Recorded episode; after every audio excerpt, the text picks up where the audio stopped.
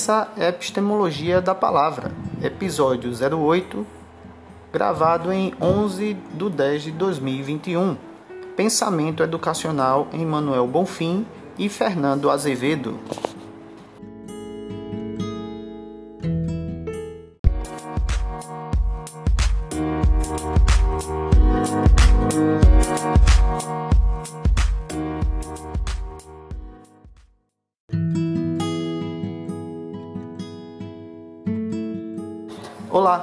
Chamo Flávio Couto. Hoje irei trazer o pensamento educacional em Manuel Bonfim e Fernando Azevedo. Tomando como textos base a educação rural como processo civilizador de Doris Bittencourt Almeida. Ensaios contra-hegemônicos, as pedagogias críticas, buscando orientar as práticas educacionais 1980 a 1991, de Demerval Saviano. O neoprodutivismo e as suas variantes, neoescalonavismo, neoconstrutivismo e neotecnicismo, 1991 a 2001, também de Demerval Saviano.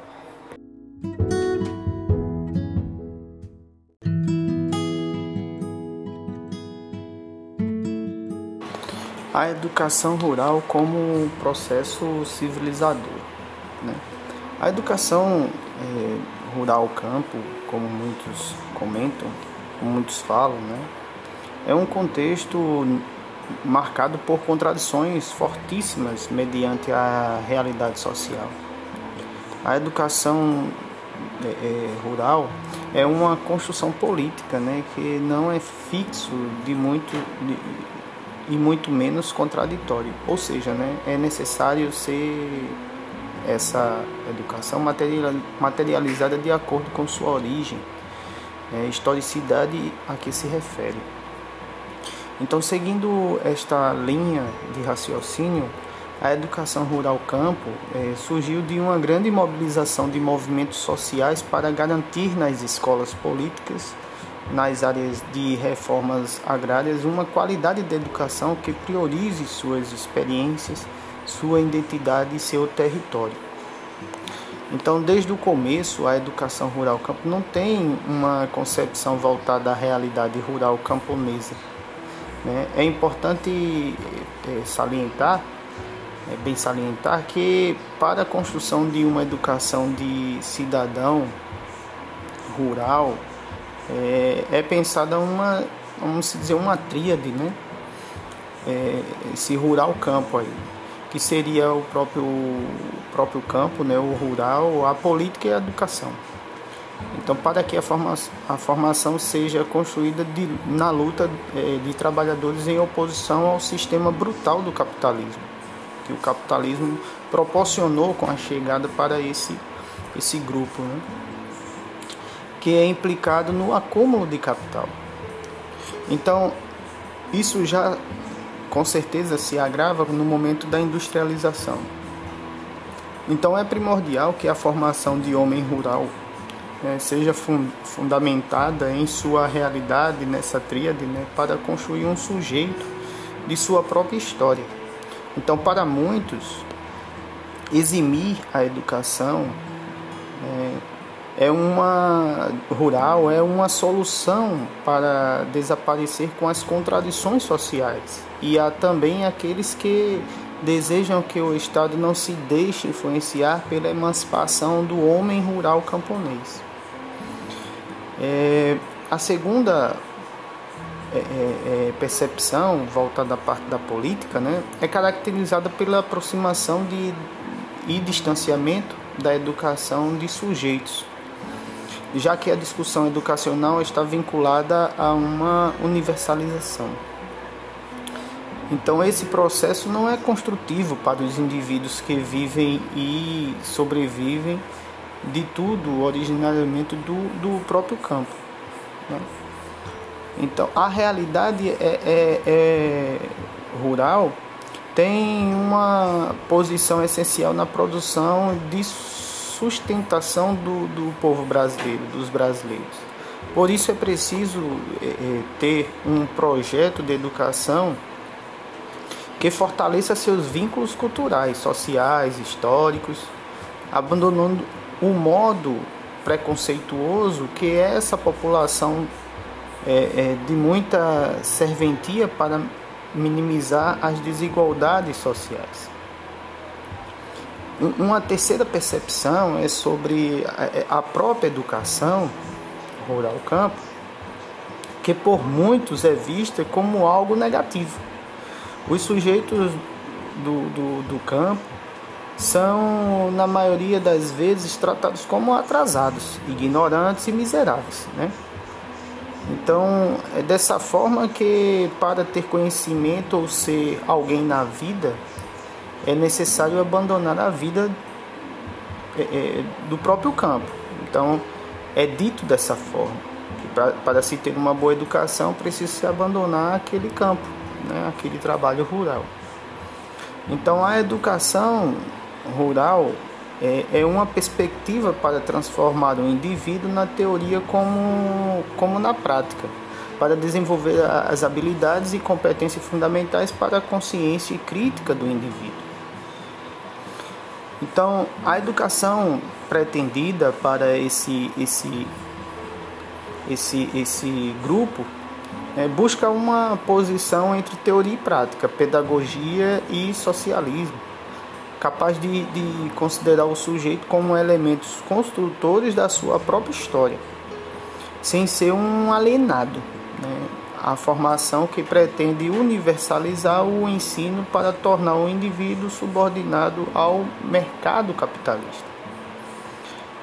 É, de acordo é, com, com o pensamento de Freire, né? um pensador que já traz essa perspectiva né? A ação do docente transforma, mas é essencial que o professor saiba ensinar e o que ensinar. Relacionar a teoria com a realidade do aluno e, a partir disso, mediar o processo de ensino e aprendizagem para construir um conhecimento crítico e significativo.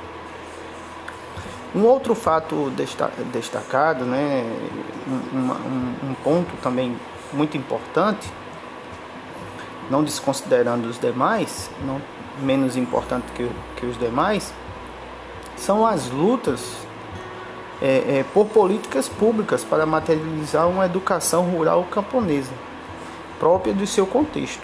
Né? A contradição é, ela torna os indivíduos prisioneiros de uma educação burguesa, sem uma perspectiva de mudança. Então, é de extrema importância importância que a educação regida na Constituição Federal do Brasil, em 1988, realmente seja construída e garantida para a qualidade do ensino. É, é... Então, um projeto de educação bem, é, é, é bem estruturado dessa educação rural campo deve ser emancipatório assim como de formação social com uma reflexão pedagógica para eliminar a submissão dos, dos domin, dominadores. Né? Então é preciso salientar que a educação do campo luta pela democratização, o conhecimento e torna o homem rural um sujeito ativo. A educação do sistema capitalista não é discutida muito menos reflexiva para não ficar evidente a perversidade imposta pelo sistema do capital. Então, essa educação rural, assim como as demais modalidades de ensino, necessita trabalhar o pluralismo né, no fator político-pedagógico, visto que os sujeitos, os valores, as religiões né, e culturas são diferentes. Então, porquanto a necessidade se faz necessário né, é, de respeitar a diversidade, país multicultural que somos. A educação rural no Brasil.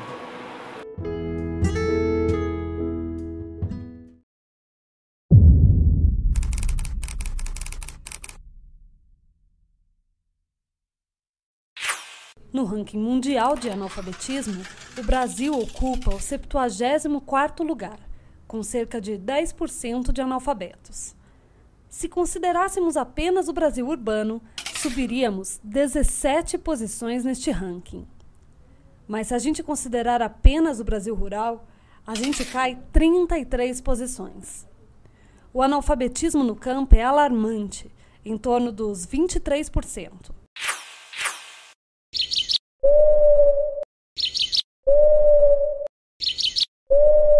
Enquanto a população com mais de 15 anos que vive nas cidades estuda em média 9 anos, as pessoas do campo passam pouco mais do que a metade deste tempo na escola.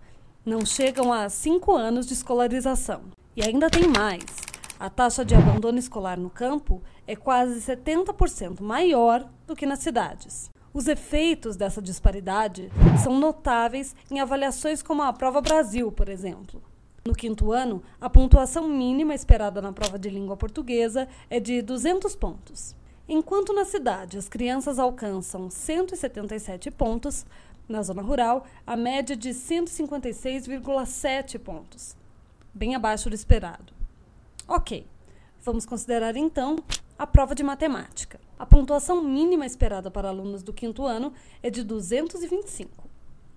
Enquanto os alunos da cidade chegam a 194 pontos, os do campo continuam em defasagem com uma média de apenas 176 pontos. Mas os alunos do campo têm acesso à escola, assim como os da cidade? Nas escolas da zona urbana, para cada quatro matrículas nos anos iniciais do ensino fundamental, há quase quatro nos anos finais e mais ou menos três no ensino médio existe uma proporção. Já no campo, para cada seis matrículas nos anos iniciais do ensino fundamental, há três nos anos finais e apenas uma no ensino médio. Somente 4% das escolas em áreas rurais oferecem o ensino médio. E a gente também pode comparar a frequência dos alunos em cada etapa da vida escolar. Enquanto na cidade 20% das crianças frequentam a creche, no campo esse percentual cai para pouco mais de 8%. Menos de um quinto das crianças da cidade estão fora da pré-escola. Já no campo, uma em cada quatro não está matriculada. No ensino fundamental, a disparidade diminui mas ainda persiste.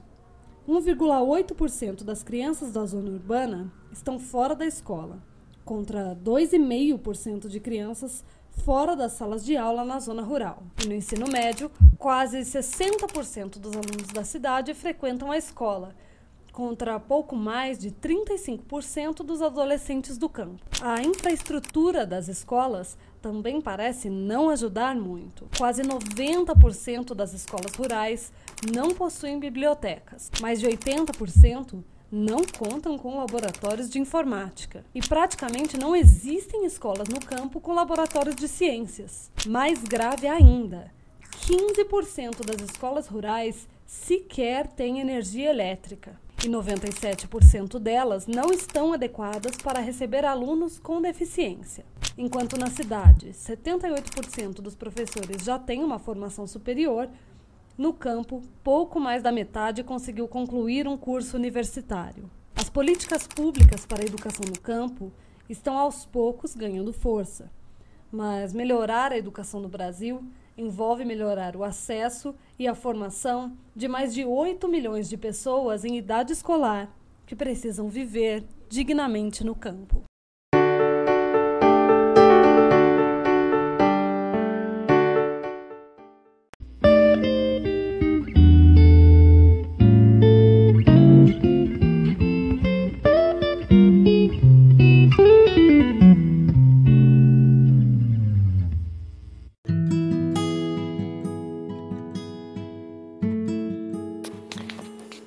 Texto de Demerval Saviani, Ensaios contra-hegemônicos, as pedagogias críticas, buscando orientar as práticas educativas, 1980-1991. Então nós temos, é, é, se toda pedagogia é teoria da educação, nem toda teoria da educação é pedagogia. Então já traz o próprio autor é, na verdade, o conceito de, de pedagogia reporta-se a uma teoria que se estrutura a partir e em função da prática educativa.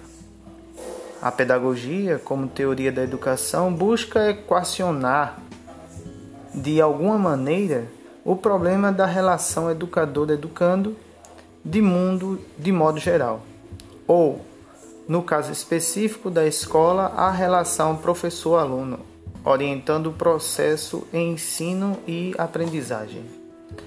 Então, já é, é, Demerval Saviano já traz essa reflexão sobre sobre o texto. No item 1 do livro, né, a organização e mobilização do campo educacional, Saviani também traz essa reflexão, né, do ponto de vista da organização do campo educacional. A década de 1980 é uma das mais fecundas da nossa história, rivalizando apenas com a década de 1920, mas, ao que parece, sobrejulgando-a. Com efeito, o grande é, marco da década de 1920 foi a criação do AB, que desempenhou importante papel das, das lutas educacionais até a década de 1950. Então, é, é o, nesse contexto, a década é considerada a década perdida, né? Então ocorreram algumas, alguns, alguns eventos. Foi o surgimento de computadores e softwares gráficos né, nessa década, transformação econômica política internacional, né, que é a, a, o hiperconsumismo, né? É, houve uma cultura ocorreu a cultura, uma cultura jovem, enfim, entre outros vários vários fatores, né? Então Saviani também traz uma percepção onde o próprio autor diz: tal olhar a posteriori foi acentuado pelo desmoronamento dos regimes do chamado socialismo real, trazendo per perplexidades às forças progressivas. Então é outro pensamento que o autor traz dessa chamada década perdida. Então, essa organização e mobilização do campo educacional, ainda no item 1, é, houveram algumas constituições de associações, como AMPED, é, o ANDES, tá? que o Amped de 1977, o Andes de 1981, o SEDES 1978, né? o AND 1979, a própria CUT 1983, o, C, o CNTE, entre, entre outros. Né? É, no item, ainda nesse item 1, é, o, o, o, o próprio autor traz o significado social e político da educação, que são as entidades científicas, né? e também traz um, significado econômico corporativo, que são as entidades sindicais. Nas entidades científicas, ele cita o SEDES, os, o, o SEBS e o AMPED. Nas entidades sindicais, houveram as greves de 1970, né, 1980, estando nesse intervalo aí, também traz o CNTE e o Andes. Pois bem, já no, no, no item 2, ou melhor, no, no, no tópico 2 do, do texto, que é falando da ampliação da produção acadêmico-científica, Salviani traz a educação e a sociedade, como também são os avanços né, é, voltados à parte de produção acadêmico-científica. Então ele também traz a questão do Fundo Fundado CNPq, né, a CAPES, Fundo de, de, de Amparo à, à, à Pesquisa, tá? entre outros citados no texto. O item 3 do, te, do, do desse, desse, desse bloco de te, do texto ele traz as pedagogias contra-hegemônicas. E essas pedagogias contra-hegemônicas são fatores limitativos, né? vamos dizer assim, que o autor traz para compartilhar esse pensamento. Então, houve em caráter de, de transição, é, de que de que é e para que, né? Então, em 1974, já traz um pensamento de Geisel, ou Geisel. Em 79, abertura é, por Figueiredo, né? Em 85 ocorreu essa nova república e também traz uma heterogeneidade dos participantes. Os dominantes, que são a, a, a burguesia, que valorizava mais a preservação do movimento, e os dominados, que seria o proletariado, que era mais em busca de sua libertação. Já no item, ainda no item 3, as pedagogias contra-hegemônicas, ele traz uma centralidade no saber do povo e na autonomia das organizações, né, que é uma concepção libertadora é, defendida por Paulo Freire, né, a teologia da libertação, tá? E também traz uma centralidade na educação escolar, publicada aí na revista da ANDE, PMDB e versus PT. Esse, esse item 3 ele também tá, traz aquelas é, é, as pedagogias contra-hegemônicas, ele traz a educação popular, né, dessas pedagogias, a prática, o, o, a pedagogia crítico-social dos conteúdos e histórico-crítica. Tá? Então, Dessas pedagogias, nós vamos tratar de algum delas, né, de uma forma bem resumida. A pedagogia da educação popular é uma educação do povo e pelo povo, né, e podemos acrescentar aí também para o povo.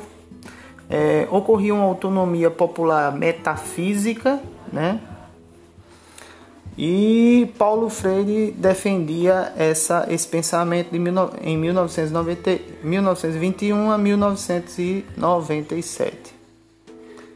Já na pedagogia da prática, então nós temos uma inspiração libertária e é, é, com princípios anarquistas, não de uma forma é, voltada para destruição, de pensamento de, de de arruaças ou coisa assim, não, mas sim de busca pela libertação, né?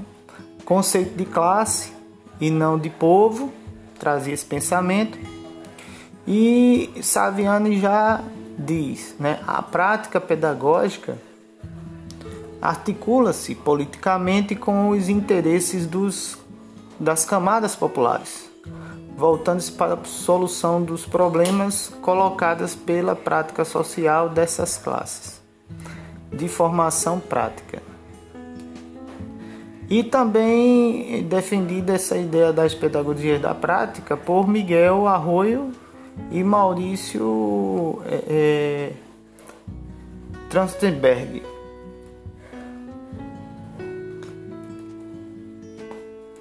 Já na, na, na pedagogia crítico-social, né, nós tínhamos a pedagogia liberal, que era também tinha as suas tendências, né, a tendência tecnicista, a tendência tradicional, a tendência não diretiva e a tendência progressiva. Já essa tendência progressiva, ela também era dividida em libertadora e libertária, bem como a crítico social dos conteúdos. A crítica social dos conteúdos, ela vinha para integrar o indivíduo e o meio social ao meio social. E essa integração partia de, é, é, estava mais vinculada a um professor mediador, né? explicava mais um processo de professor mediador, uma autoaprendizagem e aplicação reduzida de conteúdos, né? Esse professor mediador ele tinha como desenvolvimento livre e espontâneo para a aquisição do saber, voltado ao aluno como centro né, do, do, do, do, da, do problema, né, do, da pesquisa, né, da pedagogia. É, a, a aplica, essa aplicação reduzida ela é, era mais voltada no aprendizado com base na bagagem do aluno. O, o, essa autoaprendizagem também era o aprender fazendo, né, ligado ao aprender fazendo, e também estava voltado à aquisição do saber. E tudo emergia, ou tudo era direcionado, melhor dizendo, ao aluno como centro de todo o processo, não mais o professor. Tá? Na pedagogia crítico-social dos conteúdos, também nós tínhamos aí a continuidade, que eram os conteúdos universais e experiências dos educandos, né?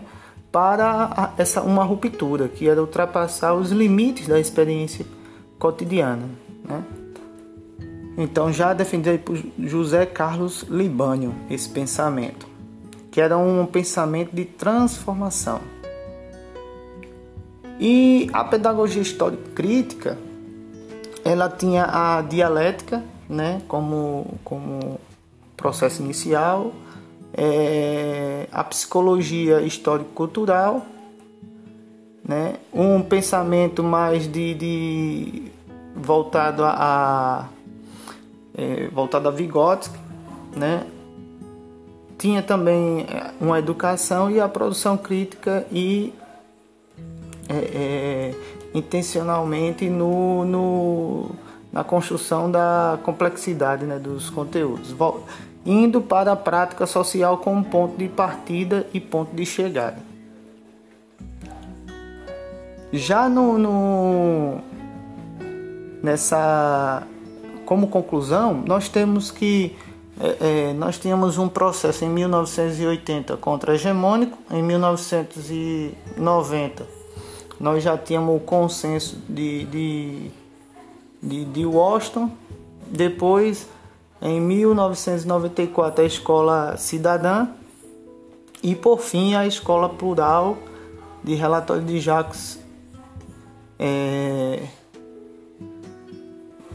bem, de, de, bem depois, né, em 1996.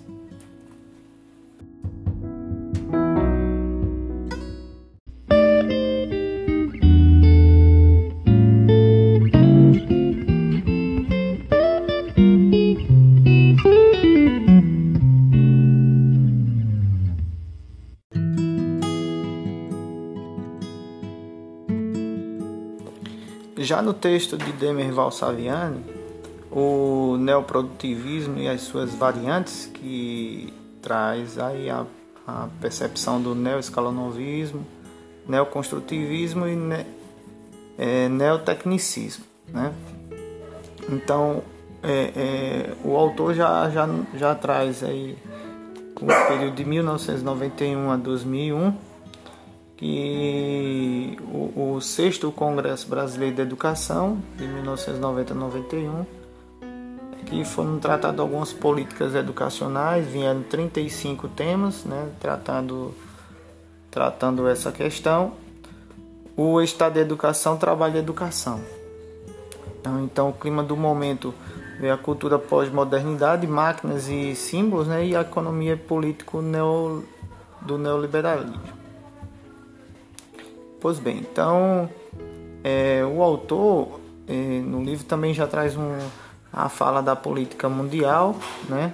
É, a Inglaterra com Margaret é, Thatcher, Margaret Thatcher, que em 1979 a 1990 também traz os Estados Unidos com Ronald, Ronald Reagan 1981 e 1989 e na Alemanha com é, Helmut Kohl 1982 a 1989 e traz também uma percepção do consenso de Washington de, que ocorreu em 1989 tá? Nesse no, no, quando se fala do neoliberalismo nesse período então houveram algumas mudanças nesse período quando traz o neoliberalismo, um deles em 1989 com o consenso de Washington, então houve aí uma, trans, uma passagem né, da nova reestruturação do capitalismo, é, com a percepção de desonerar é, fisicamente, fiscalmente o capital. Né? Depois veio um rigoroso esforço de equilíbrio fiscal, voltando mais para a corte é, violenta do, do gasto público, corte, né? Programa de reformas administrativas, pre, é, é, previdenciárias e fiscais, um, que houve um desmonte radical do modelo anterior de um Estado conservador, a flexibilização das relações de trabalho e aí vinha a desregula, desregulamentação econômica e abertura de, de mercado que ocorreram as negociações com o FMI. Ainda nesse período do neoliberalismo, houve o neoliberalismo no Brasil. Né? Houve o consenso de Washington e houve também no Brasil no período de 1990 a 92. Então, houve aí também uma passagem de desonerar fiscalmente o capital para Collor é, de Mello, que era considerado na época como salvador da pátria. A corte, é, um corte violento do gasto público, que tinha sido já aquela é, é, transmissão né, entre 1989 a, a, a, a, 1990, mas aí nesse corte violento do gasto público surpreendente, é, surpreendente reforma, ocorreu a surpreendente reforma do Estado.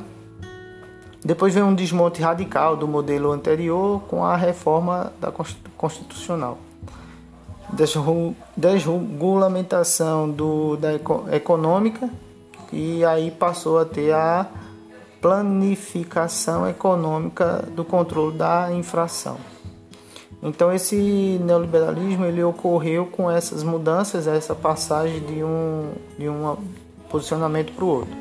Então houve a posição conservadora no período que era o ultraliberalismo da Alemanha, né, e o monetarismo é o ultraliberalismo por, definido por Friedrich Hayek, 1899 e 1992. E o monetarismo por Milton Friedman, 1912 a 2006. E eles é, tinham como ponto de vista o ataque ao Estado regulador e a defesa do Estado em defesa do Estado liberal.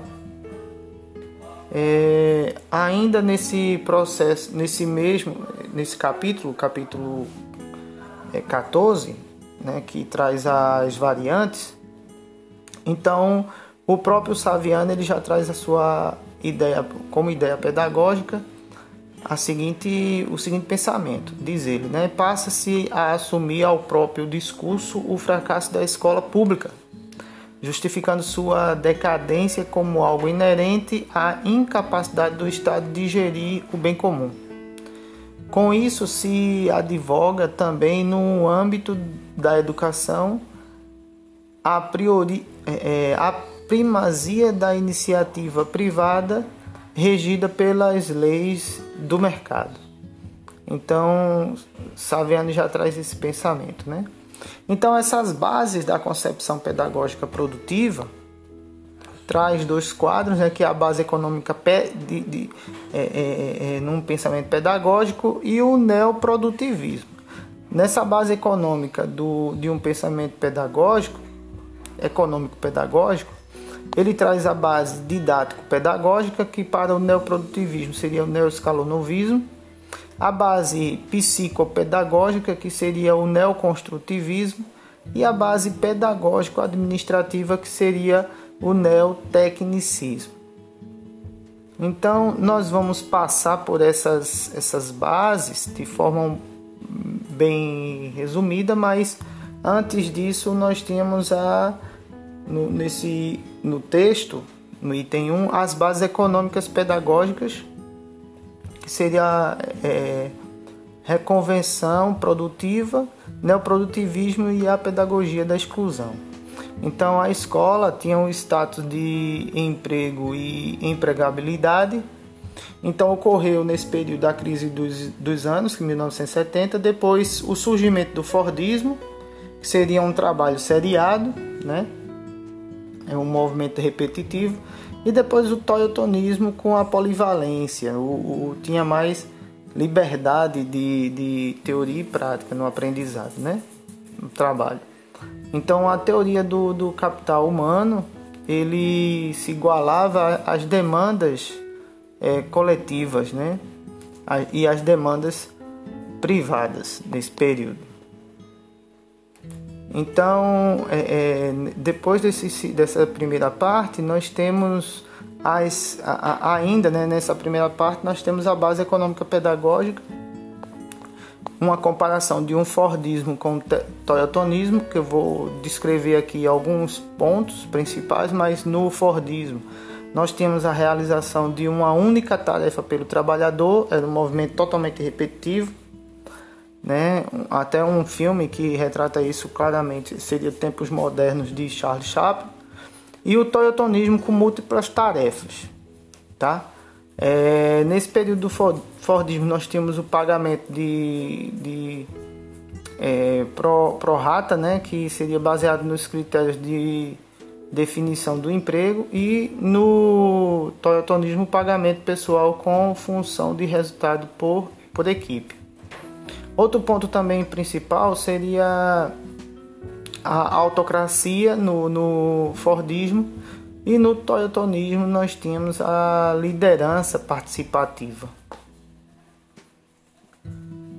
Dando continuidade, nós tínhamos aí a, as bases econômicas, né, a reconversão produtiva do neoprodutivismo e a pedagogia da exclusão. Esse neoprodutivismo, em termos de exclusão, não há lugar para todos, né? é o que ele trazia de exclusão, e a automação exclui a crescente mão de obra. Então, Saviano já dizia: a educação passa a ser entendida como um investimento em capital humano, individual, que habilita as pessoas para a competição pelos empregos disponíveis. No item 2, ele traz o neoscalonovismo, né? as bases didática pedagógica, o aprender a aprender e a sua dispersão pelos diferentes espaços sociais, que seria o neoscalonovismo. Então nós tínhamos no neoscalonovismo, no escalonovismo nós tínhamos o aprender a aprender, que era a atividade do educando, e no neoescalonovismo eu tinha o aprender a aprender mais voltado mais à ampliação da empregabilidade, tá?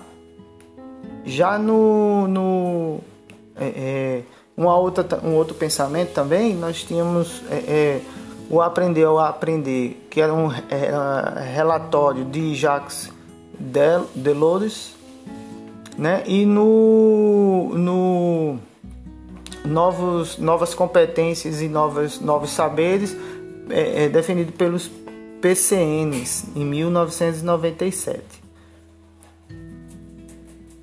O item 3, o item 3 tra traz as bases psicopedagógicas, a reorientação das atividades construtivi, construti, construtivas né, da criança neoconstrutivismo e a pedagogia das competências. Então nós tínhamos aí já uma percepção neo, do neoconstrutivismo. E o que é que ele trazia? O construtivismo trazia o foco na ação do sujeito, que era é, os estágios né, psicogenéticos. E já no neoconstrutivismo nós tínhamos um foco muito no, no pragmatismo, que era o fim prático de competência do cotidiano. Então nós tínhamos aí uma, uma estrutura né, de competência pedagógica de 1960, depois a matriz é, do berre, berrav, uma berraviarista, né? depois os objetivos operacionais, é, dele passaria para o neopragmatismo e depois para o neoconstrutivismo, que seria a adaptação de meio material e social. Tá? Já no, no, no item 4, ele traz já a percepção do neotecnicismo. Então, as bases pedagógicas administrativas, a reorganização das escolas e redefinição do, do, do papel do Estado neotecnicismo. Então, qualidade total e pedagogia co corporativa. Então, nós temos no tecnicismo, em 1970, o foco no controle do Estado, que era o ensino por disciplinas, e no neotecnicismo, em 90, 1990, o foco no controle do mercado, do ensino por, por competência. Então, nós temos aí é, os sistemas S, né, que surgiram para fazer essa, esse, essa mudança, né, e alimentar esse neotecnicismo, tá? E como conclusão do, do, do desse texto, no século XX nós temos aí os o neoescalonovismo, neoconstrutivismo e o neotecnicismo, e também nós temos o em outra vertente o neoprodutivismo. Desses três, neoescalonovismo, neo, neoconstrutivismo e neotecnicismo, nós temos a qualidade total e a pedagogia corporativista, né, que era, era mais voltada ao é, toyotismo. Né? Já no neoprodutivismo, nós tínhamos a teoria do capital humano, que estaria mais, é, é, num certo momento, o Fordismo iniciou e depois o Toyotismo é, é, deu continuidade, tá?